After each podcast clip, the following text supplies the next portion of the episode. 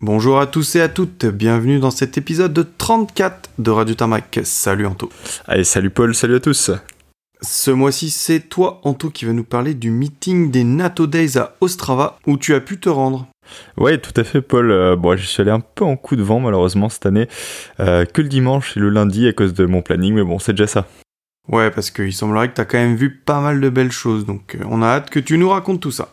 Ouais, bien sûr, je vous raconte ça avec plaisir. Je vous parle de ça après les news, les nouvelles déco et les visiteurs exceptionnels, comme d'hab, quoi. Comme d'habitude, on vous rappelle que si vous souhaitez voir les photos en lien avec l'épisode, ça se passe sur notre Instagram at Radio ou sur Facebook. Et si vous souhaitez nous envoyer un email, l'adresse c'est radiotarmac. Allez, c'est parti pour une heure de spotting.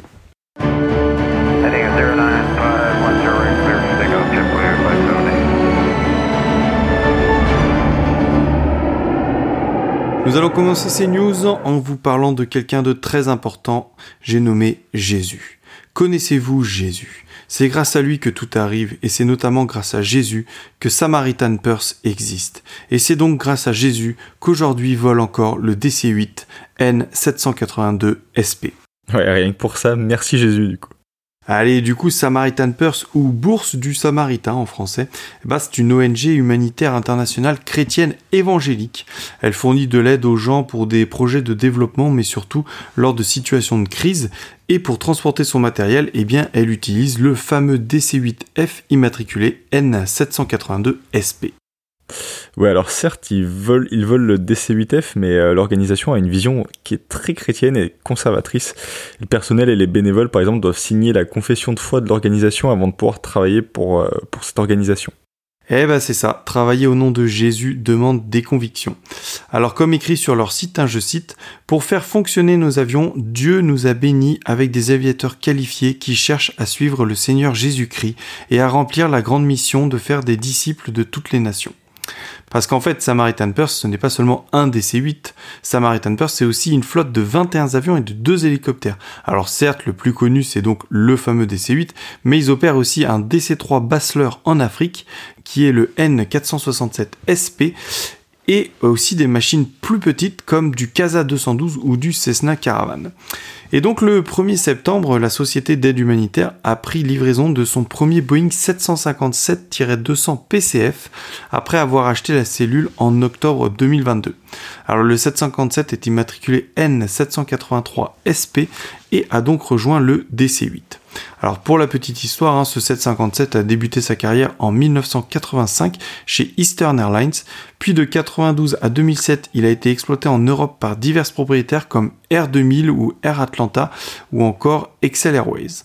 En 2007, la cellule a été convertie en PCF, donc en fret, avant de commencer une nouvelle vie au Brésil avec Varig Log, avant de partir chez DHL Aviation Internationale à Bahreïn pour basculer en 2018 chez Pacific Air pour 3 ans. C'est pas mal, hein, ça fait une belle carrière quand même. La machine, au final, elle a été exploitée sur tous les continents presque durant sa vie. Exactement, et donc maintenant elle opère pour Samaritan Purse depuis le 1er septembre et sa première mission aurait été d'apporter des fournitures suite aux incendies de forêt à Maui dans l'archipel d'Hawaï. Alors si on vous parle de ce 757, hein, c'est que son arrivée pose de grandes questions et notamment celle de savoir si ce 757 ne va pas remplacer le DC-8 qui commence à vieillir.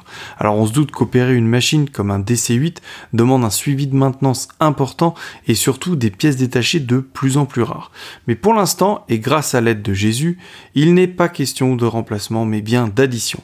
On espère que le Seigneur Jésus-Christ va continuer à veiller sur N782 SP et nous permettre de peut-être avoir l'opportunité d'admirer un de ces jours le tout dernier DC-8 en état de vol. Amen. je, rigole bien sûr. Et euh, comme euh, les bonnes nouvelles n'arrivent jamais seules, Paul, toi tu nous parles du 757 DC Maritime Purse. Moi je vais vous donner une petite info sympa, ça concerne toujours un 757. Ça date de fin août par contre, on n'a pas pu en parler. Et donc il s'agit d'un nouvel opérateur de 757 et deux nouveaux opérateurs de 757 en un mois, ça n'arrive pas tous les jours. Oui, par contre, faut pas du tout espérer pouvoir voler ni dans l'un ni dans l'autre. Hein. Et non, malheureusement, parce que bah, celui-ci aussi sera un peu spécial. Hein. Euh, donc ce 757 sera opéré par de Excel Aviation, tout Excel Aviation, on va le faire en anglais.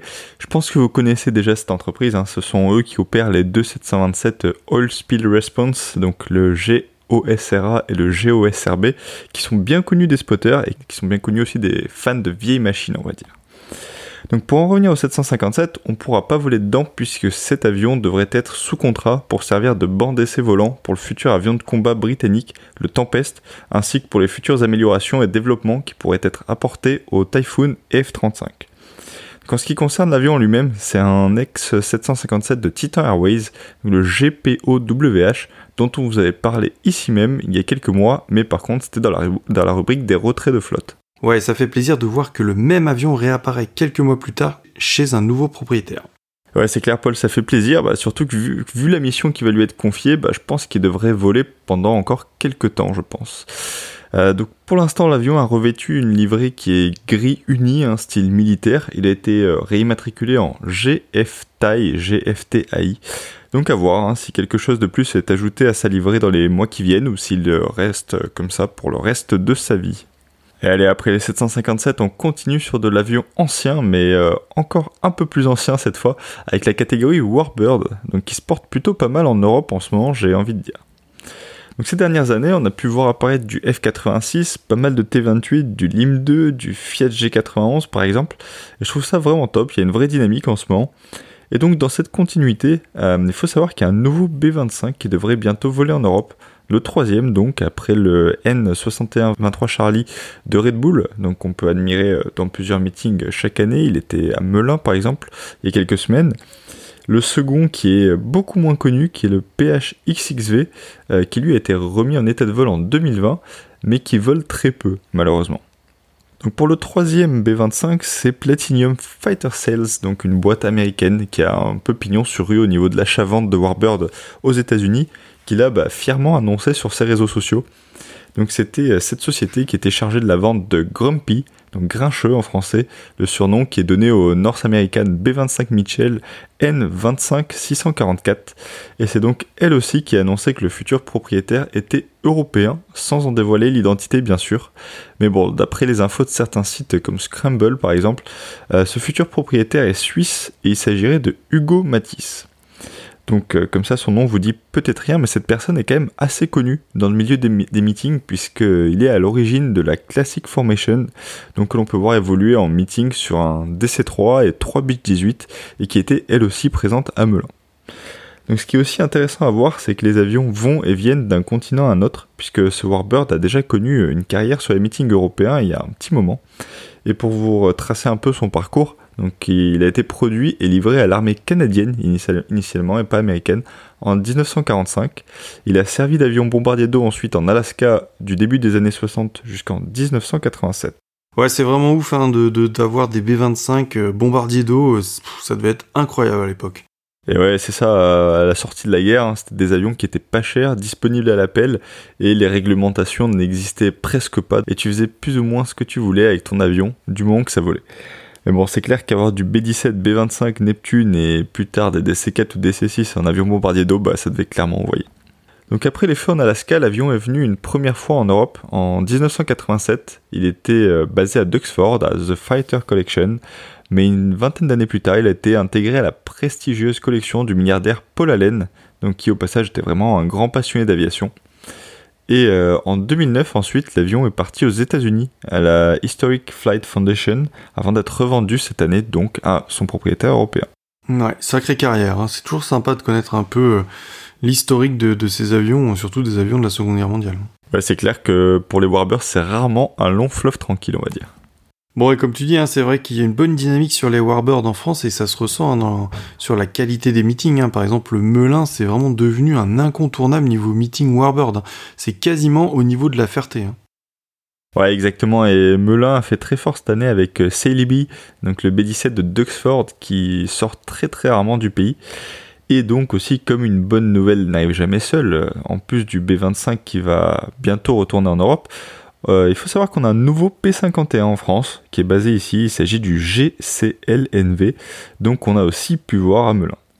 Donc pour l'instant, il est toujours en IMAT anglaise et il est basé à La Ferté, À voir du coup s'il passe en registre français ou pas dans le futur, mais bon, je pense pas, puisqu'il appartient désormais à la WR Collection, donc c'est une collection française, hein, malgré le nom, euh, qui possède aussi un Spitfire, donc qui est le GSXIV, qu'elle a gardé du coup en IMAT anglaise. Allez, du coup, c'est bah, quasiment un Warbird maintenant, hein, et on va parler d'une belle initiative hein, de l'excellente association des ailes anciennes de Toulouse, hein, qui souhaite acquérir et préserver le tracker T01 de la sécurité civile. Alors la demande a été faite auprès de la sécurité civile pour obtenir la cession d'un des Grumman Turbo Firecat qui sèchent sur les parkings de Nîmes depuis leur arrêt brutal en 2019. Alors ces machines sont au cœur de pas mal de dossiers depuis quelques mois, car les choses bougent et les avions doivent libérer les places de parking qu'elles occupent. Évidemment, l'option la plus simple est la destruction, hein, sauf que ces avions ben, sont pour la plupart en très bon état, voire même en condition de vol. On avait parlé hein, il y a quelques mois de la volonté du musée de Montélimar de récupérer un exemplaire, hein, notamment le T24, pour le remettre en vol et surtout le maintenir donc en état de vol. Les choses avancent bien et normalement la machine devrait rejoindre Montélimar avant la fin de l'année. Un autre tracker devrait lui aussi être sauvé et maintenu en état de vol par une autre association, euh, l'A3A, l'amicale alençonnaise des avions anciens, qui devrait elle récupérer le T15. Ouais, d'ailleurs, Paul, pour le T15, ça avance pas mal aussi, puisque ces moteurs ont été euh, démarrés pour la première fois depuis 2019, et c'était à la fin du mois d'août. Exactement, hein, et reste du coup le cas des avions qui ne sont pas destinés à revoler en tant qu'avions de collection. Et eh bien là aussi, hein, des associations et des musées souhaitent récupérer ces machines pour les préserver et les exposer au public. Et eh bien c'est donc le cas hein, des ailes anciennes de Toulouse qui a eu la confirmation de la part de la sécurité civile qu'ils pouvaient récupérer le tracker numéro T01. Après le problème hein, qui se pose, et puis c'est toujours le même, hein, qui paye le transport entre Nîmes et Toulouse? Cette dépense devant être prise en charge par l'association toulousaine, celle-ci a lancé une cagnotte pour récolter pas moins de 15 000 euros nécessaires à cette opération. Alors 15 000 euros, hein, ça paraît énorme, sauf que les opérations successives chiffrent vite. Il faut envoyer une dizaine de bénévoles à Nîmes pendant deux semaines, du coup il faut les loger, il faut les nourrir, puis il faut louer une grue pour mettre l'avion sur un camion qui ralliera Toulouse en convoi exceptionnel, donc la somme de toutes ces petites opérations, eh bien ça fait 15 000 euros. Du coup, bah, si vous souhaitez soutenir l'association et aider à préserver le tracker T01, vous pouvez vous rendre sur le site helloasso.com et chercher la cagnotte appelée Opération Préservation du Tracker T01. Tous vos dons euh, vous feront bénéficier d'une déduction fiscale à hauteur de 60% du montant, donc n'hésitez pas à soutenir cette magnifique initiative. Ouais, merci Paul. Et euh, le démontage de Striker a déjà bien commencé. Hein, là, j'ai vu quelques photos euh, toutes récentes. Il est déjà en pièces, on va dire, mais pour la bonne cause. Et écoute, bah, ça fait la transition avec le militaire, parce qu'on va parler de militaire maintenant, avec un nouveau client européen pour le C390 Millennium d'Embraer. Donc c'est l'Autriche, qui devient donc le quatrième pays du continent à céder à l'appel du C390, donc après le Portugal, la Hongrie et les Pays-Bas. Donc pour l'instant, le seul opérateur est le Portugal. Euh, la Hongrie devrait, elle, recevoir les siens euh, l'an prochain. Et les Pays-Bas n'ont, eux, officiellement toujours rien signé, mais ils souhaitent recevoir les avions à partir de 2026. Euh, et du coup, il y a une raison hein, sur le fait qu'ils n'aient encore rien signé, puisqu'ils ont annoncé avoir choisi le C390 depuis un moment maintenant. Oui, bien du coup, bah, il apparaît que les Pays-Bas et l'Autriche veulent passer une commande jointe auprès d'Embraer, donc probablement pour faire baisser le coût des appareils, euh, puisque les besoins des deux pays sont très faibles. Hein. Il y a 5 machines pour les Pays-Bas, hein, et au, début ils en voulaient 4, ils en ont rajouté une cinquième euh, très récemment, et donc 4 autres pour l'Autriche pour remplacer ces 3 C130K vieillissants. Ouais, ils sont pas jeunes, hein, ces 731. Ils datent des années 80. Ils avaient été acquis d'occasion par l'Autriche auprès de la Royal Air Force et ils les avaient reçus en 2003 et 2004.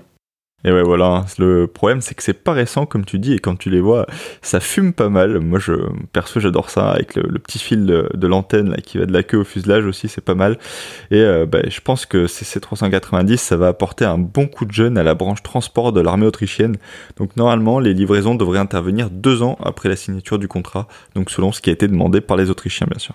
Allez, bah du coup, moi aussi, je continue sur du militaire avec une bonne nouvelle hein, qui concerne les P3 Orion allemands. Alors chez Radio Tarmac, on a un petit faible hein, pour le P3, on va pas se mentir. On pourrait pas expliquer pourquoi, mais on aime cet avion et le pire, c'est qu'on en a quasiment jamais vu. Ouais, et c'est euh, une bonne occasion de faire une dédicace au P3 japonais qui nous l'a bien mise à l'envers là-bas. Ouais, exactement. Hein, ça, c'est une sale histoire.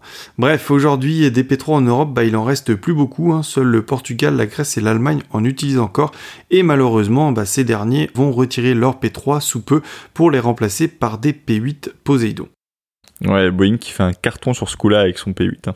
Ouais, c'est ça. Alors que la France et l'Allemagne avaient lancé en 2017 le programme MAWS pour Maritime Airborne Warfare System afin de remplacer les Atlantique 2 de la marine et les P3 de la Deutsche Marine.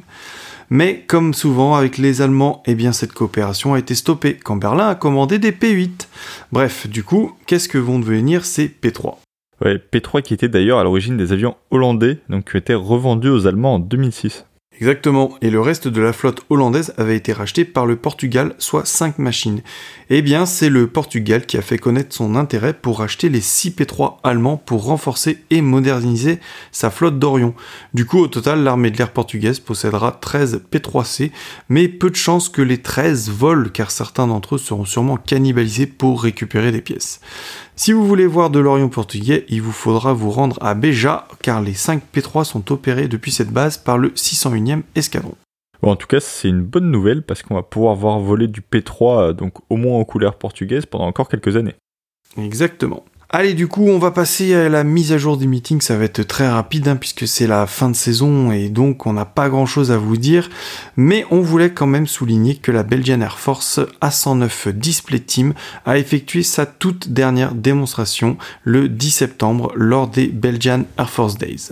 La team a été dissoute étant donné que la Belgique ne possède plus assez d'Agusta 109 pour pouvoir maintenir ses capacités opérationnelles, assurer les missions d'entraînement et en même temps maintenir la 109 Display Team.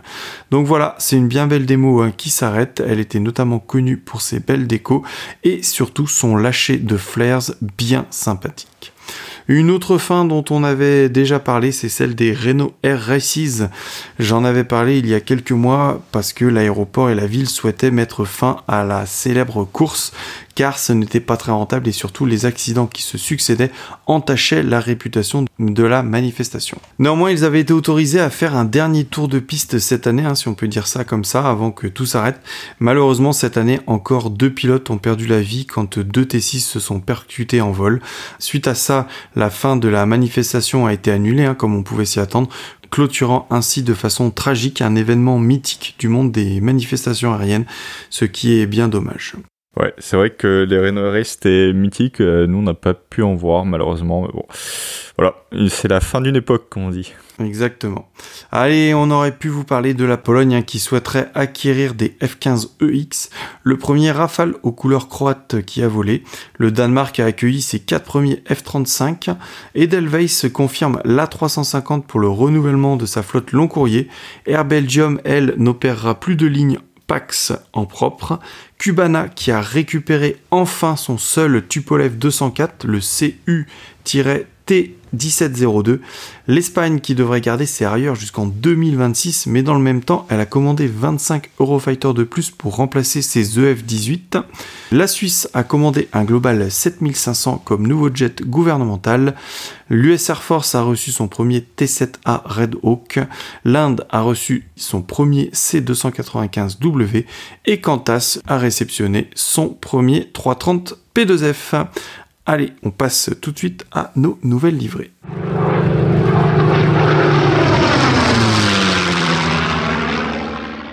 Allez, rapidement, American Airlines vient de rentrer deux nouvelles livrées rétro. Alors, on ne va pas trop détailler, hein, car ce sont des livrées sur des avions qui font des vols internes US, donc à moins d'aller là-bas, hein, dur de les voir. Mais American continue d'agrandir sa flotte de rétro avec pas moins de 10 livrées héritage différentes. Alors, je ne vais pas toutes les citer, mais on a du TWA, de l'US Airways, du AirCal, et là viennent de rentrer en flotte Piémont et PSA Airlines. Franchement, ça fait plaisir et ça donne envie. Ouais, surtout que chez nous, il y a toujours rien. C'est ça, on, ça sera même mon coup de gueule tout à l'heure. Ah bah écoute, on va entendre ça, je sens que ça va, ça va faire du bruit. Euh, bon, moi je continue sur le liner avec euh, une déco dont on n'avait pas pu vous parler le mois dernier vu qu'elle est sortie très tard dans le mois. Il s'agit d'une, si ce n'est la première déco spéciale sur un 787 euh, de l'ATAM. Donc ça se passe sur le CCBBE et c'est une déco qui est censée promouvoir les sports en Amérique du Sud et les Parapan American Games, donc qui auront lieu à Santiago du Chili en novembre. Je me suis un peu renseigné et c'est une compétition sportive donc qui est dédiée, aux personnes handicapées d'Amérique du Sud. En ce qui concerne la livrée, euh, ben, on peut y voir le logo coloré de la compétition sportive avec écrit donc Santiago 2023 et ce qui semble être la mascotte de la rencontre. Allez, moi je continue, je passe en Europe, euh, toujours dans le civil. Là. On a Lufthansa qui a annoncé ce mois-ci transformer sa filiale low cost d'Eurowings en Discover. Et ce changement va aussi s'accompagner du coup d'un changement d'identité visuelle. Alors la livrée Eurowings euh, devrait disparaître peu à peu au profit de celle de Discover qui reprend globalement les couleurs de Lufthansa plusieurs nuances de bleu et une pointe de jaune. Les couleurs sont surtout sur la dérive, avec donc différentes teintes de bleu et un micro point de jaune sur le haut de la dérive. Mais malheureusement, le fuselage restera désespérément blanc, avec le nom de la compagnie en bleu ciel à l'avant du fuselage. Ouais, malheureusement, c'est dans la tendance, avoir un fuselage plutôt blanc, une dérive colorée, c'est vraiment la tendance. Euh, donc autre déco, mais cette fois dans le militaire. Donc c'est une autre déco dont on n'a pas pu vous parler le mois dernier. Euh, elle est sortie sur le CASA 295 euh, numéro 012, donc de l'armée polonaise. Donc c'est une, déco que j'ai pu voir à Ostrava le jour des départs. il est venu récupérer du matériel polonais et clairement, bah, je trouve la déco vraiment sympa. Il y a un beau dragon violet qui fait bah, toute la longueur du fuselage sur, sur ce CASA. et sur un avion militaire, d'avoir un dragon, c'est pas forcément courant. Allez, cette dernière euh, déco polonaise conclut notre rubrique Nouvelle livrée. On va passer rapidement à nos visiteurs exotiques car ce mois de rentrée a été très chargé. Allez, moi je commence les visiteurs exotiques avec Nantes. Et dans le cadre de la Coupe du Monde de rugby, l'équipe irlandaise s'est déplacée à Nantes avec l'A330 de Mallet Aero, le 9H CFS. Il est arrivé le 16 avant de se repositionner à Vatry, puis de revenir le lendemain chercher l'équipe et les ramener en Irlande. On continue sur Poitiers avec euh, le 7 septembre l'arrivée du Falcon 7X de l'armée belge pour de l'entraînement. C'était le OEFAE, comment on commence à le connaître? Et on part sur Bordeaux ensuite avec le 4 septembre, le passage du Falcon 900 du gouvernement britannique, le GZA-HS, donc avec sa très belle livrée. Ensuite, le 7 septembre, le 9H EFS de Mallette Aero qui est arrivé pour de la maintenance. Et le 9, c'est le 339H MFS cette fois, qui est lui aussi venu pour de la maintenance. Euh, ensuite, bel avion de collection sur Bordeaux avec passage le 13 septembre du DC-3 suisse, euh, novembre 431 Hotel Mike. Il arrivé de Berne donc pour faire les contrôles de douane avant de partir sur Bergerac pour y passer le week-end. Et il a fait la route inverse le 16. Ensuite, c'était la fin de la saison feu avec le départ du CFFQF, le Dash 8 Q400, qui a été loué auprès de Conner pour lutter contre les feux de forêt dans le sud-ouest. Il est parti sur Valence en Espagne avant de mettre cap au nord et de traverser l'Atlantique. Quelques jours plus tard, le 20 septembre, ce sont les 4 AT802, donc les Air Tractor australiens, qui sont partis à leur tour. Les avions ont mis le cap vers l'Australie et la première étape de leur voyage était Malte. Donc, pour rappel, les l'IMAT des quatre avions, c'était VHOUN, OUM, ZBI et ODH. Et malheureusement, j'aurais pas réussi à les voir. Ouais, une euh, saison feu hein, qui nous aura amené de belles raretés en France quand même, hein. entre les Air Tractor australiens, le Dash de Conner, le CH46 Daily Suisse et pas mal de Puma et Super Puma comme le ZD RYC de Starlit Aviation. Franchement, euh, on sent qu'il y a une montée en puissance des moyens étrangers et ça n'est pas pour nous déplaire. Oui, clairement. J'espère que l'an prochain, euh, ce sera la même chose et que l'État fera appel à des moyens étrangers comme cette année et en espérant qu'il y ait quelques camofs dans le lot aussi. Mais bon, ça, c'est, plus du fantasme.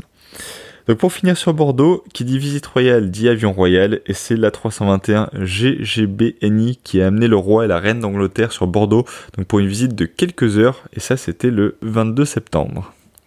On part maintenant sur Toulouse avec première visite euh, intéressante le 3 septembre. Euh, donc ça aurait été le KC2 Voyager euh, de la Royal Air Force, là aussi le ZZ336. Et comme vous le savez, le ZZ336, c'est celui qui a la déco au drapeau anglais et qui est principalement utilisé pour les déplacements officiels du gouvernement britannique. Et ça, c'était vraiment sympa. C'est vrai que les Voyagers sont plutôt rares sur Toulouse et celui-là encore plus, donc vraiment une belle coche. Ouais, c'est clair. Comme tu dis, c'est rare et surtout un samedi. Euh, donc l'avion a passé la nuit à Toulouse après une belle journée remplie de vols d'entraînement et il est reparti le lendemain matin. Le 5 septembre ensuite, il y a eu l'arrivée depuis Corfou du Bahrain 9, donc le A9C BDF, qui est un Avro RJ85 de l'armée royale du Bahreïn. Il est reparti aussi tôt le lendemain matin.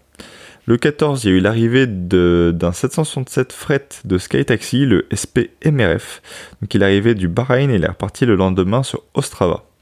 Le 19, il y a eu la venue d'un 747 cargo de Cargolux et cette fois c'était le Helix SCV pas sur Tarbes avec euh, un A340 iFly le 8 septembre. C'était le 9H TQZ. Il était accompagné de la 330 9H HFH, toujours de iFly, mais qui lui est tout blanc, malheureusement. Ensuite, il y a une petite sortie de stockage intéressante le 21 septembre. Donc, c'était le 5T CLJ, un 737 MAX de Mauritania Airlines qui est parti pour l'Ethiopie après quasiment un an au sol à Tarbes. Ensuite, on part sur Perpignan, donc avec le départ le 4 septembre d'un Casa 295 de la force aérienne tchèque. Donc il a probablement amené du matériel pour le déploiement des hélicoptères tchèques, donc qui étaient en entraînement euh, au vol en montagne, quasiment comme chaque année à Sainte-Léocadie dans les Pyrénées. Ensuite, sur Salon de Provence, donc il y a eu la première venue en France, je pense, euh, du nouveau G650 du gouvernement des Pays-Bas. Donc c'était le 11 septembre et c'est le V117. Sur Avignon, il y a eu un passage le 10 septembre d'un Falcon 7X de l'armée hongroise, c'était le 607. Et ensuite sur Nîmes, donc il y a eu une arrivée plutôt rare le 19 septembre, donc euh, encore d'avions anti-feu, donc c'était 2 CL 215 grecs, et je précise bien 215, hein, puisque cette variante commence à vraiment se faire rare.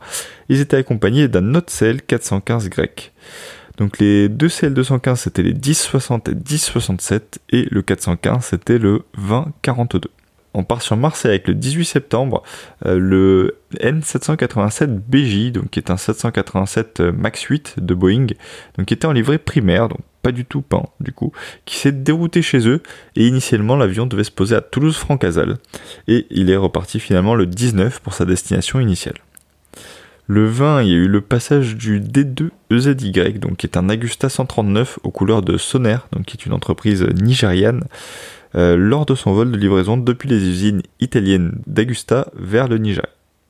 Le 21 septembre, il y a eu un petit Beach Shadow de la Royal Air Force anglaise, donc le ZZ 416, qui est arrivé de Sigonella et qui est reparti sur Waddington. Et le 21 toujours, il y a eu l'arrivée d'un A330 fret, donc de la CMA CGM, le OO-SEA, donc depuis Bordeaux. Et le 22, il a fait une rotation entre Marseille et N'Djamena, et il est reparti le 23 sur Charles de Gaulle sur Toulon. Donc le 12, euh, il y a le retour des Italiens sur Toulon avec euh, l'arrivée des 3 HH101 César, donc le MM 81 866, le MM 81 871 et le 81 875. Donc ils sont repartis le lendemain. Les trois hélicos repasseront dans l'autre sens le 23. Le 16, il y a eu une arrivée depuis Naples d'un Metroliner de l'US Navy, donc c'était le 90 05 31, il est reparti le 17 sur l'Italie. Le 22 septembre, il y a eu un fuel stop de deux Beach Avenger T1, donc de la Royal Navy cette fois. Donc c'était le ZZ500 et le ZZ501 qui ont fait un petit fuel stop entre le Royaume-Uni et le Malta Air Show et sont repassés en sens inverse le 25. On part sur Nice, encore un peu plus à l'est, et ça commence direct le 1er septembre avec le départ du 767-400 du Bahreïn, donc le NFC HMH. Le même jour, il y aura aussi eu euh, un Piaggio 180 de l'armée italienne et c'était le MM 62-164. Le 2, il y a eu le passage du Voyager de la RAF, le ZZ 337. Le 4, une rotation d'un C-130 canadien, donc le 130-615 qui est parti sur Brest. Le 8, on a eu l'arrivée d'un A330-200 de la compagnie Gulliver, donc c'était le LZ1 qui est arrivé de Marseille et qui repartira aussi sur Marseille le 11. Et malheureusement, cet avion a perdu sa belle livrée Gulliver, maintenant il est tout blanc. Le 14 septembre, il y a eu un passage d'un Agusta 109 de l'armée nigériane sur Nice, donc euh, lors de son vol de livraison. C'était le NN 503 qui était malheureusement aussi là euh, pratiquement tout blanc.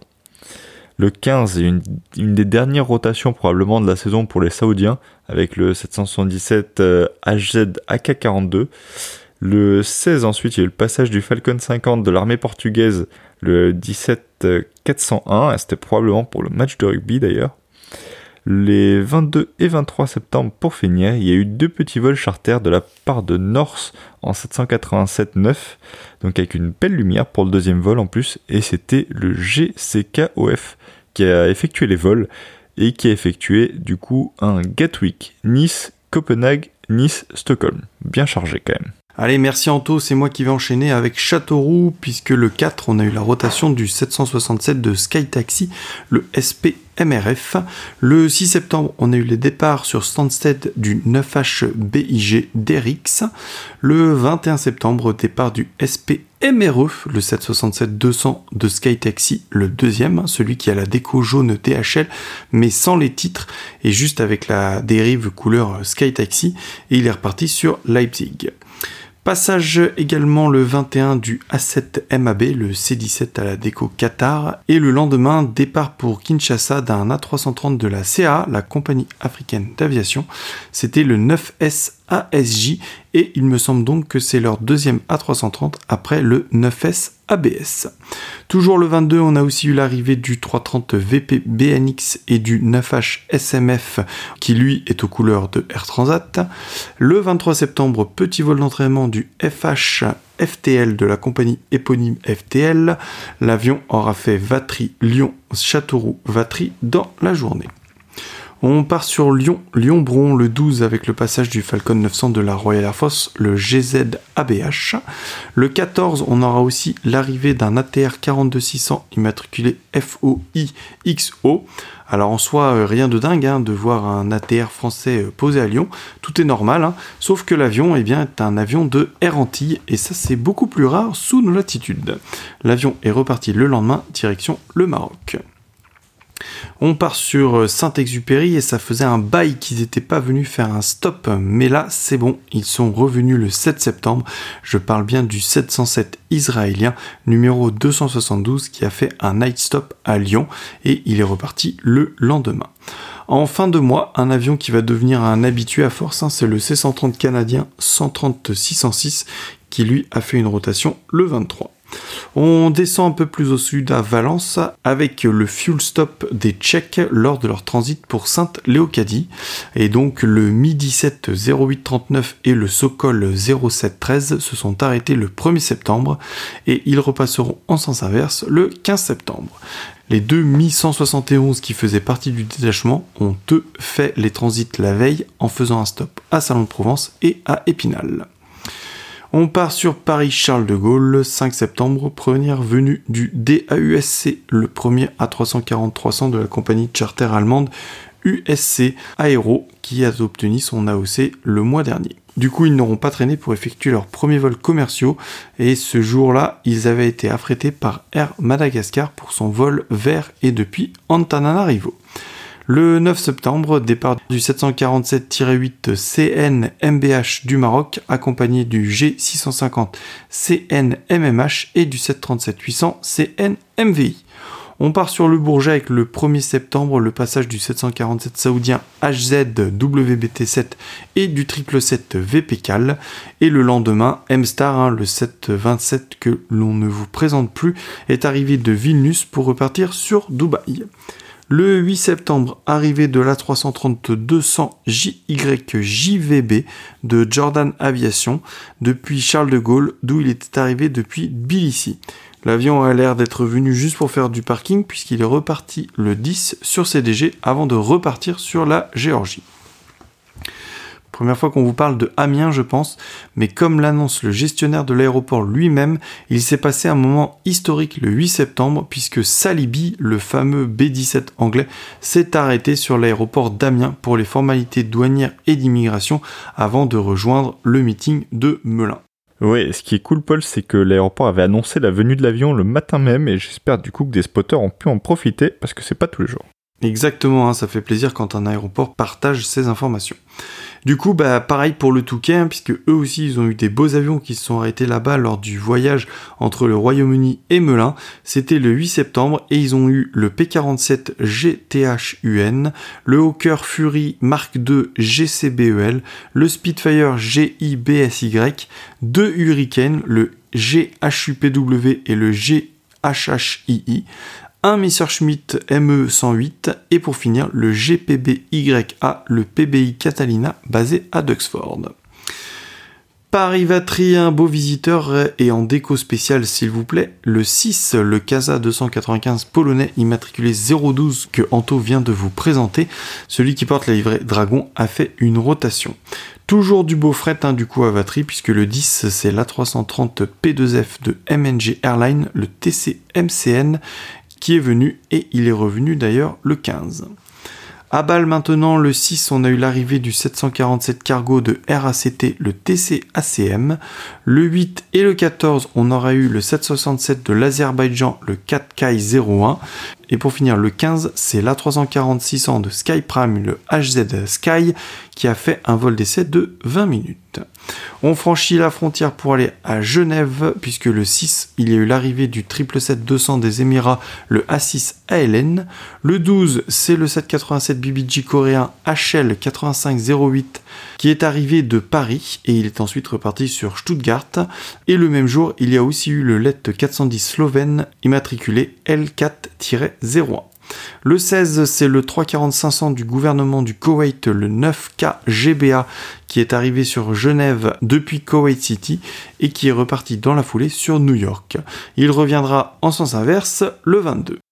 Euh, voilà ce qui conclut nos visiteurs exceptionnels de ce mois-ci. Je tiens à noter merci hein, à tous ceux qui nous envoient des photos. Vous êtes de plus en plus nombreux, même à nous envoyer des mouvements. Hein. Je pense notamment aux mouvements sur Marseille et sur Paris-Le Bourget. Donc euh, n'hésitez pas, hein, continuez de nous faire partager vos photos et les informations. On se fera un plaisir de les relayer.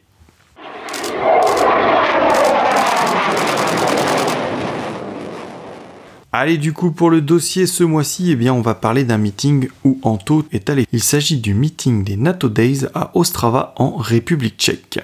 Et c'est un meeting que tu commences à bien connaître, mon cher ami. Et ouais, c'est vrai, Paul, c'était la troisième fois que j'y allais déjà. Bon, malheureusement, c'était un peu en coup de vent cette fois-ci, hein, comme je l'ai dit, à cause des études. J'ai pu y aller que le dimanche et le lundi pour le départ, mais bon. Ouais, alors dis-nous un peu hein, pourquoi tu aimes tant ce meeting, parce que pour y être allé trois fois, c'est que tu dois y trouver ton compte. Bah alors déjà, à mon avis, c'est ou plutôt c'était un des rares endroits d'Europe euh, avec la Pologne où tu pouvais encore voir des machines euh, de construction, on va dire, de l'Est, entre guillemets. De jeudi c'était, puisque c'était la dernière fois que les 1024 tchèques apparaissaient en public. Ils seront très prochainement remplacés par les AH1Z Viper, dont les premiers exemplaires viennent juste d'être livrés à l'armée tchèque. Leur 1017 devrait aussi suivre très prochainement, et eux seront remplacés par les UH 1Y Venom, dont les premiers exemplaires ont eux aussi été livrés il y a quelques semaines. Ouais, logiquement, hein, toutes ces machines soviétiques, on va dire, devraient partir pour l'Ukraine. Ouais, c'est ça. Et puis euh, en 2019, j'étais aussi allé pour des machines soviétiques, en tout cas de conception soviétique. C'était avec Quentin d'ailleurs. Donc c'était exprès pour voir les MiG-21 roumains et euh, à l'époque, il y avait aussi du Yak 40 de la République tchèque, donc euh, qui avait été euh, retiré du service juste après.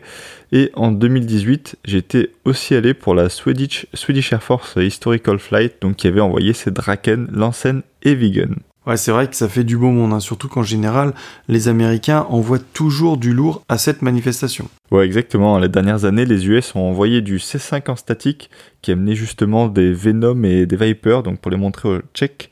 Et euh, il y a quasiment chaque année du B52 et euh, d'autres d'autres petites choses euh, qui traînent comme du C17 par exemple cette année dans ce meeting pour vendre leur machine puisque cette année c'est le F35 Demo Team qui est venu faire une démo alors que la République tchèque vient juste de faire une demande d'achat pour 24 F35 aux États-Unis. Et euh, cette année et l'an dernier, il y avait aussi euh, la présence du KC-390 d'Embraer, donc qui cherche aussi à se montrer au cas où la République tchèque serait intéressée vu qu'elle est en pleine modernisation et renouvellement de son armée. Ouais, ok, je vois. Donc cette année, euh, en intéressant sur le plateau, il y avait quoi? Tu peux nous faire un peu une liste? Bah Alors tu veux qu'on parle directement de ce qui fâche ou pas? Oh bah ouais, vas-y, hein, rentre direct dedans. Ouais, allez, t'as raison, comme ça c'est fait.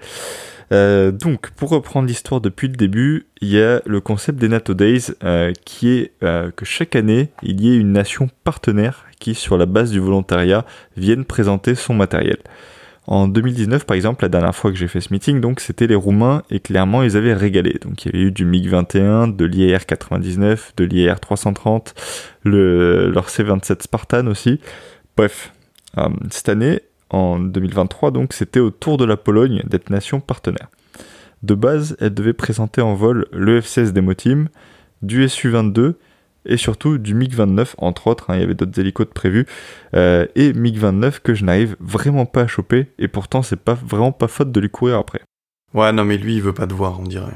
Alors ouais, je commence à, je commence à un peu le, le soupçonner de m'éviter, puisque bah, ça fait trois meetings où je me rends exprès pour lui et où l'avion est annulé, dont deux meetings en Pologne quand même, où ils sont censés être, hein, puisqu'ils sont, ce sont des avions polonais, ils ont été annulés euh, soit pour problème mécanique, soit parce qu'ils sont cloués au sol à cause d'un accident. Et donc, euh, bah, je vous ai un peu spoilé, mais pour continuer l'histoire, donc deux jours avant le meeting, alors que mes billets étaient réservés depuis déjà plusieurs mois, euh, la Pologne a annoncé qu'elle ne pouvait finalement pas envoyer ni des Su-22 ni des MiG-29. Donc clairement, pour être 100% honnête, je l'ai eu vraiment mauvaise. Et euh, attention, hein, par contre, je ne blâme pas l'organisation des NATO Days, qui avait l'air tout aussi dégoûté que moi, et euh, plus généralement toute la communauté de spotters qui se rendait euh, à l'événement presque que pour le MiG-29. Donc pour terminer l'histoire, l'organisation a quand même réussi à obtenir la venue en statique de deux FA-50, donc qui ont été tout récemment reçus par la Pologne, mais pour couronner le tout, il y en a finalement qu'un seul qui est venu.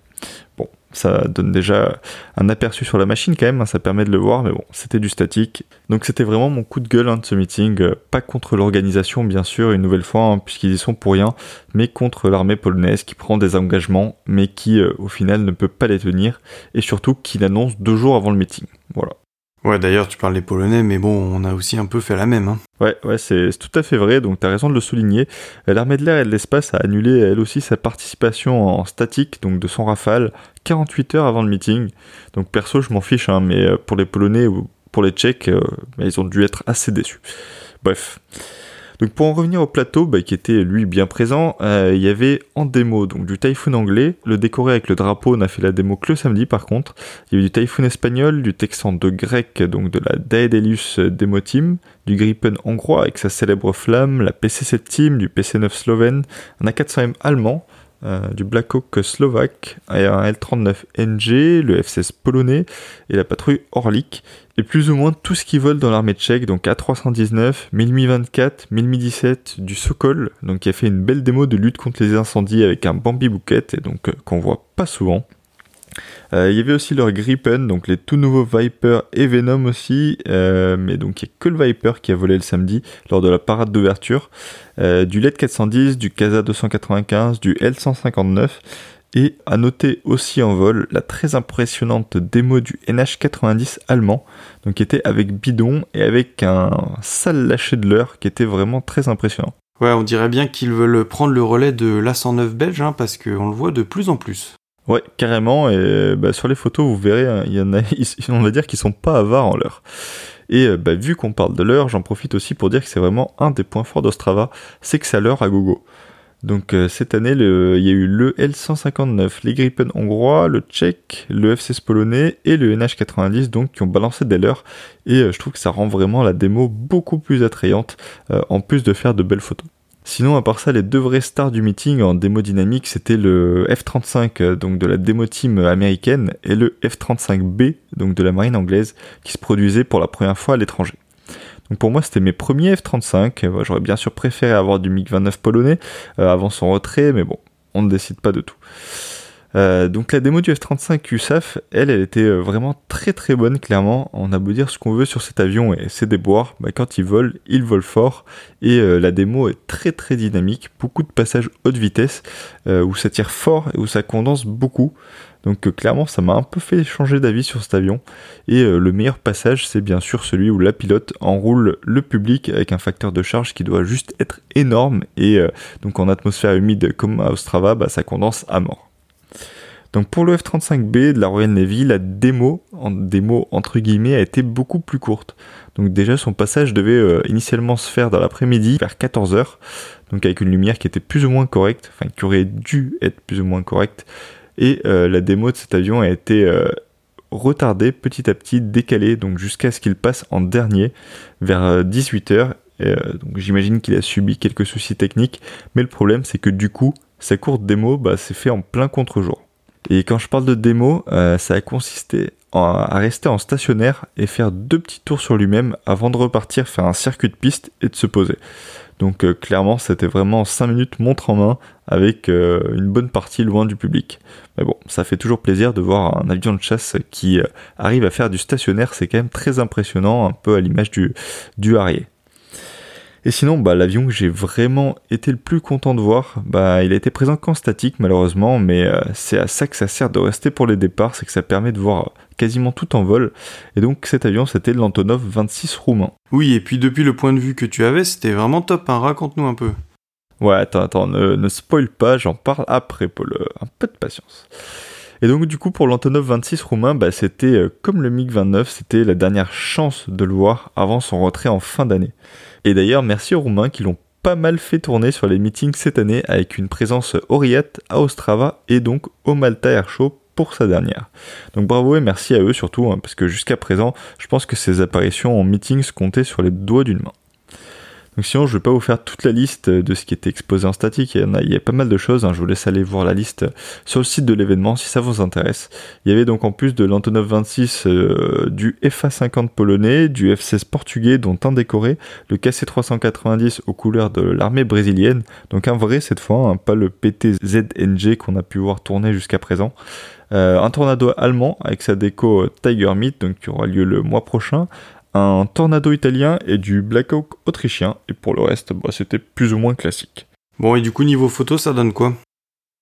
Bah pour le statique c'est correct, il y a du monde mais à part sur les gros avions, les barrières sont assez éloignées et il y a toujours moyen euh, d'avoir une photo sans personne dessus. Niveau dynamique par contre c'est beaucoup plus nuancé on va dire. Donc à Ostrava, l'axe des démos est perpendiculaire à la piste et donc bah, le public est au nord de cet axe, ce qui fait en fait que t'es à contre-jour toute la journée depuis ce point. C'est clairement la pire configuration qu'ils aient pu trouver. Et donc du coup pour pallier à ça, bah, c'est pour ça que perso je, je reste jamais dans l'enceinte du meeting. J'y vais juste pour faire le statique, voir les stands et puis go dehors. Ouais mais go dehors où du coup? Ouais, alors la grosse astuce, c'est quand tu rentres au parking, il n'y a qu'une seule entrée, ça, vous pouvez pas vous tromper. Il faut demander aux personnes qui vous font payer d'aller à gauche. Euh, en général, ils vous disent oui. Et il faut aller scaler tout au bout du parking, donc proche d'une manche à air, collée aux barrières en fait. Donc tous les spotters vont là-bas, ça donne une bonne lumière jusqu'à 11h30 environ sur l'axe des démos et jusqu'à 15h plus ou moins pour ce qui se passe sur la piste. Donc en plus, vous êtes juste à côté de la voiture, vous pouvez vous reposer quand vous en avez envie, y laisser les boissons et la nourriture tu peux aussi euh, l'utiliser comme escabeau, quoi. Ouais, voilà, exactement. Bon, avec les voitures de loc, c'est un peu tendax, mais bon. Euh, bah, en plus, par contre, il y a un autre avantage là-bas, c'est que les barrières qui sont mises pour délimiter le parking, bah, c'est des barrières type chantier, avec des barreaux qui sont relativement larges. Et donc, moi, mon 100-400 sans par soleil passe très bien à travers, par exemple. Du coup, après 11h30, tu fais quoi si le soleil passe? Alors, euh, juste, je précise, ça, commence assez tôt, niveau démo à Ostrava. Donc, euh, cette année, ça a commencé à 8h45 par exemple. Donc, déjà, 11h30, ça fait presque 3 heures de démo avec une lumière correcte. Euh, par contre, après, ça devient un peu plus galère. Donc, si le temps est ensoleillé, il faut ressortir à pied du parking et aller en gros jusqu'au terminal de l'aéroport. Je vais être honnête, j'y suis pas allé cette fois parce que bah, ce qui se passait l'après-midi, c'était du déjà vu pour moi. J'avais euh, un peu la flemme de marcher 20 euh, minutes aller et 20 minutes de retour pour des choses déjà vues. Si euh, clairement, si le MiG 29 avait été là, j'y serais allé sans hésiter. Mais bon, même depuis là-bas, bah, faut pas s'attendre à des miracles. Ça te laisse en gros 4 à 5 opportunités de photos en fonction de où vont tourner les avions. Et normalement, ils seront en virage pile au-dessus de toi. Il euh, n'y a pas beaucoup d'opportunités, mais ça fait de très belles photos quand ça passe au bon endroit. Donc je vous mettrai quelques exemples d'ailleurs euh, de photos que j'avais fait depuis ce point-là. Ouais, enfin ça a l'air quand même un peu galère. Hein. Ouais, bon après, euh, la plupart du temps, ce travail il fait pas beau. Et donc du coup, ça te permet de rester au, premier point, donc dans le parking, et de de pas avoir de contre-jour. Donc ça, c'est l'avantage, on va dire, des mauvaises conditions météo de la République tchèque. Moi, j'ai entre guillemets pas de chance, puisque les trois fois où j'y suis allé, il y a eu du plein soleil. Mais bon, c'est comme ça. Donc après, c'est sûr que bah, Ostrava, hein, comme, euh, comme j'ai dit, il y a des inconvénients et c'est sûr que si tu vas pour les photos, bah, c'est loin d'être le meilleur meeting. Euh, surtout qu'en allant à l'aérogare, tu te prives de toutes les démos hélico. Et vu que cette année, il y en avait beaucoup, bah, j'ai préféré ne pas aller là-bas. Ouais, ça se comprend en même temps. Hein. Mais bon, c'est dommage. Hein. Du coup, euh, t'es resté pour faire les départs, c'était bien? Ouais, alors les départs, c'est toujours pour moi le gros point fort des meetings. Et là encore une fois, c'était vraiment pas mal. Donc moi perso je préfère faire les départs que les arrivées parce que bah, c'est moins étalé. Quand t'es un peu pressé par le temps c'est mieux. Et en gros tout s'en va entre 8h et 14h alors que les arrivées se font souvent sur 2 voire 3 jours. Là, cette année, j'ai voulu tenter la terrasse d'une école d'aviation qui s'appelle Elmontex Air. Donc, c'était la grosse innovation de cette année pour moi. Euh, j'avais vu des photos qui avaient été prises de là-bas sur airliners.net et euh, je dois avouer que c'est pas mal.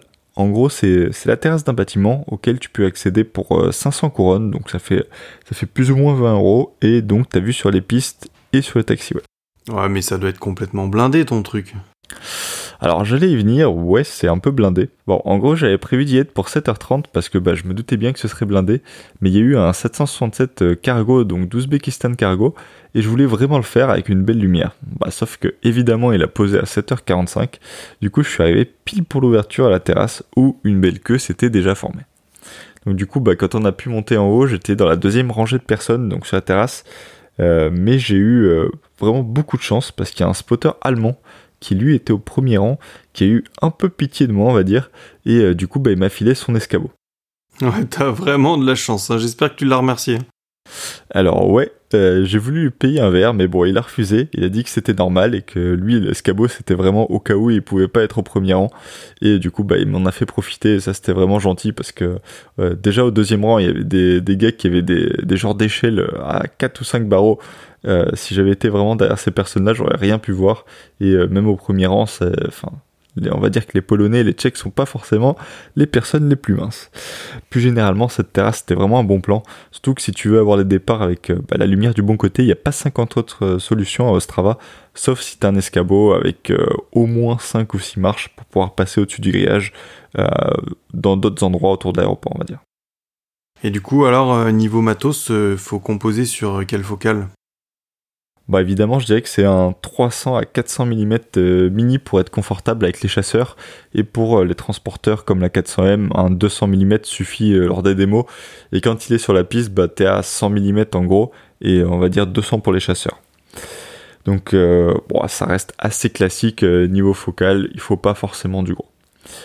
pour finir par le budget et sur l'organisation, donc pour moi le plus pratique c'est d'aller en avion jusqu'à Cracovie en Pologne et ensuite euh, prendre une voiture jusqu'à Ostrava, donc qui est à plus ou moins deux heures de route de Cracovie. Depuis Toulouse, en gros, pour vous donner une idée, les vols m'ont coûté 200 euros aller-retour, donc 160 pour l'aller avec Air France avec une escale à Charles de Gaulle.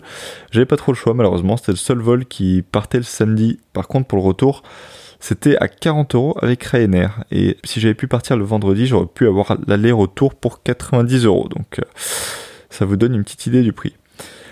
Ensuite, pour la voiture, on est en Pologne, donc c'est pas forcément très cher. J'ai payé 100 euros de voiture de loc pour 3 jours. Euh, pour l'hôtel euh, à Novicin, donc juste à côté d'Ostrava, c'était 80 euros pour deux nuits, donc dans un hôtel correct qui était à 15 minutes de route de l'aéroport. Et euh, ensuite, j'ai en gros consommé 35 euros d'essence, donc un demi plein d'essence. le meeting en lui-même est gratuit, mais ils vous font payer le stationnement. Par contre, c'est 15 euros la journée par voiture, peu importe combien de personnes vous êtes dans la voiture. Et en gros, pour vous donner une, idée globale du budget, pour 3 jours sur place, ça m'aura coûté 400 euh, euros, tout inclus. Donc je trouve que c'est quand même raisonnable. Aussi parce que tu étais seul, hein. À 3 et en prenant Ryanair aller-retour, je suis sûr que tu divises quasiment par deux ton budget. Ouais, et puis même clairement, 400 euros avec voiture, avion, hôtel euh, à l'autre bout de l'Europe, pour moi, ça, ça paraît pas excessif. Euh, je pense que si tu fais la même chose en Belgique ou quoi, t'en as pour facile 500 à 600 euros tout seul. Donc ça fait quand même, fait quand même presque 200 balles en plus pour plus ou moins la même chose. Donc autre gros conseil sur ce meeting, bah, comme pour tout meeting, hein, bien sûr, arriver tôt le matin, euh, voire très tôt le matin, si vous voulez pas passer d'interminables heures dans votre voiture et dans les embouteillages. Donc cette année, j'étais au parking à 6h45 et je n'ai eu aucune attente. Ça peut paraître euh, très tôt, mais on s'est déjà fait avoir avec un collègue la première fois qu'on y est allé. Et euh, clairement, il n'y a rien de plus frustrant que de voir les avions faire leur démo alors que vous êtes coincé dans les embouteillages. Donc juste pour vous donner un ordre de grandeur, il y a eu 185 000 visiteurs en deux jours, donc il y a vraiment beaucoup, beaucoup de monde. Prenez vos précautions. Ouais, sinon, sinon pour d'un point de vue plus personnel, je pense que j'ai fait le tour de ce meeting maintenant, surtout qu'il y a pas mal de choses qui, intéressantes qui vont disparaître, on va dire. Je pense pas y retourner dans les prochaines années, bah, sauf si vraiment il y a des dingueries qui sont annoncées. Et euh, pour les prochains petits spoils, je pense me tourner vers la Grèce ou le Portugal. Et donc, euh, donc à suivre dans les prochains épisodes. Exactement, on verra où euh, ben, l'avenir nous emmènera. Moi, c'est vrai que des meetings euh, en Europe de l'Est, j'en ai pas fait beaucoup, et je sais qu'à chaque fois j'ai raté des belles occasions, donc euh, un peu frustré, mais bon, on verra bien. Comme tu dis, hein, c'est vrai que la Grèce, ça nous tend un peu les bras, la Turquie aussi, donc on verra en 2024 les projets. Allez, on passe tout de suite à nos coups de gueule et coups de cœur.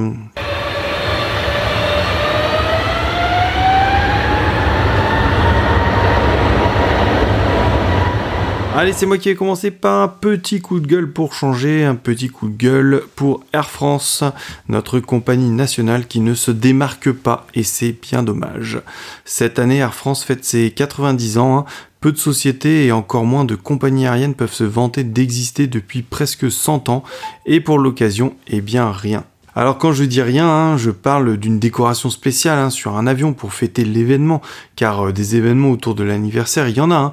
Par exemple, du 28 septembre au 10 octobre 2023, Air France expose aux Galeries Lafayette de Paris Haussmann une collection de robes dans les vitrines du grand magasin. Voilà.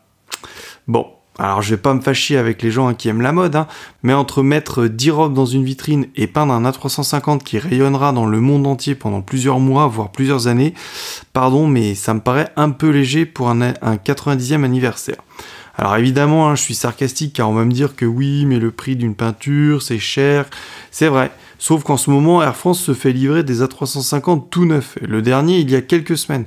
Vous n'allez pas me dire qu'ils auraient pas pu voir avec Airbus pour en sortir un en déco spécial directement depuis Toulouse. En plus, ça aurait fait plaisir aux peintres d'Airbus, j'en suis sûr qu'ils doivent en avoir marre de peindre du blanc. Ouais, attends, ils ont aussi euh, fait venir un avion de la PAF dans leur hangar quand même. Ouais, super, génial. Hein. Bref, s'il y avait que ça encore, je ne dirais rien, mais on dirait qu'Air France ne souhaite pas promouvoir la France de manière générale au travers de ses avions. En ce moment, il y a la Coupe du Monde de rugby, aucune livrée, même pas un stickers. L'année prochaine, c'est les JO, rien. Je veux dire, les JO, c'est pas tous les 4-5 ans en France, c'est quasiment une fois dans notre vie. À partir du moment où Paris était choisi, il fallait faire une ou deux décos pour parcourir le monde et faire de la publicité. En plus, les gens vont utiliser Air France pour venir en France pour les JO. Donc, par exemple, pour l'expo universelle de Dubaï, on a vu des A380 d'Emirates partout dans le monde. Pour l'exposition en Corée qui aura lieu en 2030, Korean Airlines a déjà des avions avec des stickers. On rate tellement d'occasions et tellement de choses que c'est vraiment frustrant. Alors après, on n'est pas les seuls en Europe. Hein. Je critique Air France, mais au final, euh, Iberia, par exemple, ils ont aucune décoration spéciale. British Airways, ils ont aucune décoration spéciale. Lufthansa, ils ont juste un 747 rétro. KLM, ils ont juste le Orange Pride. Mais bon, en Europe, ça reste très très léger, quoi. Regardez, on vous a dit, là, je vous ai dit, American Airlines, ils alignent 10 décos rétro. Emirates, ils nous repeignent des A380 dès qu'il y a le moindre championnat de course de chameau. Pareil pour Etihad ou encore le Japon. Alors là, c'est le festival de la déco spé, quoi. Je comprends vraiment pas pourquoi on est si frileux à faire des décorations spéciales. Et pourtant, hein, des choses françaises à mettre en valeur, c'est pas ce qui manque. Donc c'est vraiment, vraiment frustrant. Bref, pour en revenir à Air France, une décoration spéciale amènerait tellement d'attrait. On rêverait des avions d'Air France sur les sites de spotters. Donnez-nous envie de vous prendre en photo Air France, s'il vous plaît.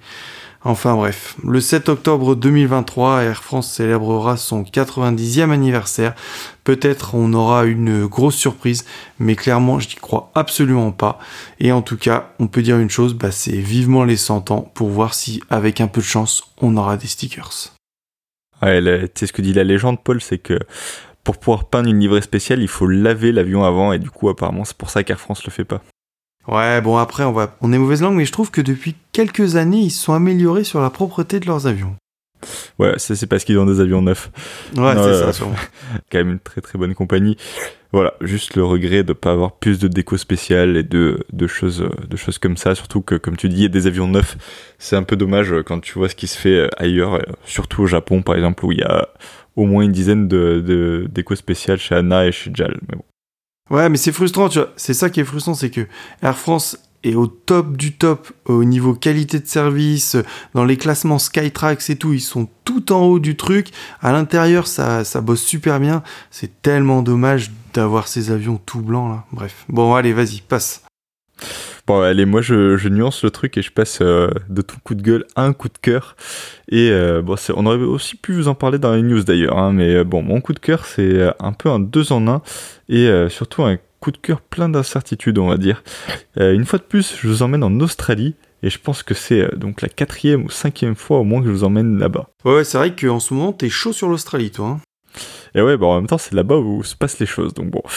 Euh, cette fois, je vous emmène du côté de Cairns. Donc, euh, je sais pas si vous le savez, mais le dernier short Belfast euh, qui était opérationnel est stocké là-bas depuis 2009. Alors, 2009, ça paraît pas loin de dit comme ça, mais ça fait quand même 14 ans. Donc, ce short Belfast a eu une, carrière dans la Royal Air Force avant sous l'IMAT XR 365. Puis, il est devenu le GHLFT, donc IMAT qui donnait presque l'identité du propriétaire puisque c'était Heavy Lift Cargo. Donc récemment, l'avion a été vu sous une nouvelle IMAT américaine cette fois, le N1819S. Donc cette IMAT ramène à la Central Bank of Utah quand on va chercher sur le site de la FAA, ce qui veut en gros juste dire que le propriétaire ne veut pas qu'on sache qui il est.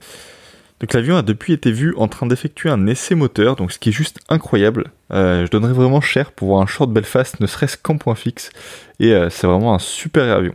Maintenant reste la question de savoir ce que ce mystérieux nouveau propriétaire veut faire de cet avion. Le remettre en vol Honnêtement, j'y crois pas trop. Qui voudrait d'un short Belfast, en gros, qui serait le seul euh, volant au monde dont les membres d'équipage capables de piloter cet avion doivent probablement se compter sur les doigts de la main et dont la maintenance doit être une vraie horreur donc la solution la plus plausible pour moi est que cet avion ait été racheté uniquement pour ses moteurs, puisque ce sont apparemment des Rolls-Royce Teen, donc ceux-ci même qui sont utilisés sur les Transals. Et souvenez-vous, il y a trois Transals qui sont partis en Australie justement pour devenir des bombardiers d'eau.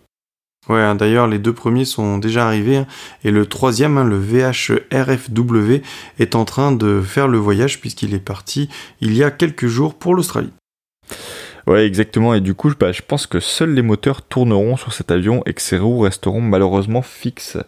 J'ai bien peur qu'il ait été racheté que pour les moteurs et pour les utiliser donc sur ces trois transals. Ouais, parce que du coup, si tu prends quatre moteurs, donc si tant est qu'ils soient tous opérationnels, c'est toujours ça de prix et euh, bah, du transport à, en moins à payer donc pour en ramener d'autres depuis l'Europe. Donc c'est à suivre, hein. bien sûr, même si certaines sources mentionnent que cet avion sera bel et bien remis en vol euh, et qu'il aurait apparemment déjà un contrat de signé pour transporter du fret au profit de l'ONU. Donc voilà, c'est étonnant, mais euh, honnêtement c'est vraiment ce que j'espère. Ce serait top pour moi qu'il soit remis en vol et euh, bah, c'est ce qu'on appelle donc une affaire à suivre. Exactement, ouais. Ça, ça va être vraiment une affaire à suivre. Puis l'Australie, qui est en train de, augmenter son capital euh, de rareté là, ça va vraiment finir euh, en voyage cette histoire, hein, parce que c'est dommage que ça soit si loin, parce que eux ils sont en train d'exploser la liste des choses à voir. Ouais, c'est clair qu'ils ont vraiment du beau maintenant, et si ce, short Belfast euh, est remis en vol là, ce sera vraiment, je pense, le summum. Allez, merci, ça conclut notre 34e épisode. Merci à tous, merci pour votre soutien. On vous souhaite eh bien un bon mois d'octobre. On se retrouve à la fin du mois. Merci pour les emails, merci pour les photos que vous nous envoyez. N'hésitez pas à continuer. Je vous rappelle hein, que si vous voulez voir les photos, c'est sur Instagram at Radio Tarmac et notre adresse email radiotarmac tout attaché at gmail.com. Allez, merci, à bientôt. Allez, bye bye, à bientôt.